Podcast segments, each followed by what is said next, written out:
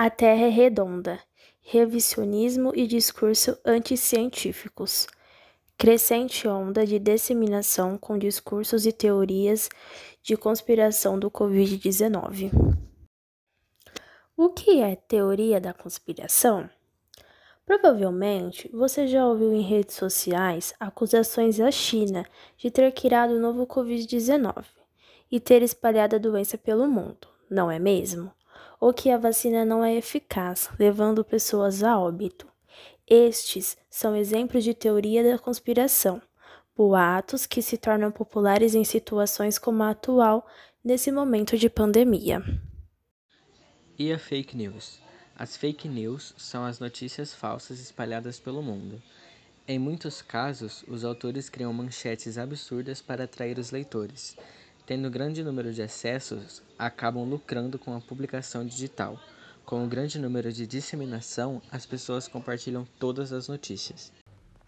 Mas e a ciência? É confiável? Sim, a ciência é confiável, pois ela é o conjunto de várias áreas do conhecimento envolvida que busca com respostas lógicas explicar o mundo. O efeito de teorias conspiratórias e negacionismo, como a eficiência da vacina, por exemplo, ou o formato esférico da Terra, são temas que mostram como as pessoas criam convicções pessoais e deixam de acreditar nos cientistas. E afinal, o que é negacionismo? O negacionismo é a escolha de negar a realidade como forma de escapar de uma verdade desconfortável. Na ciência, o negacionismo é a rejeição dos conceitos básicos.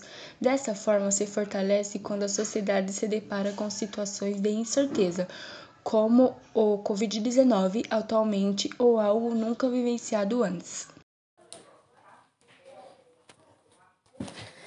Mas e como fazer para diferenciar a ciência do fake news?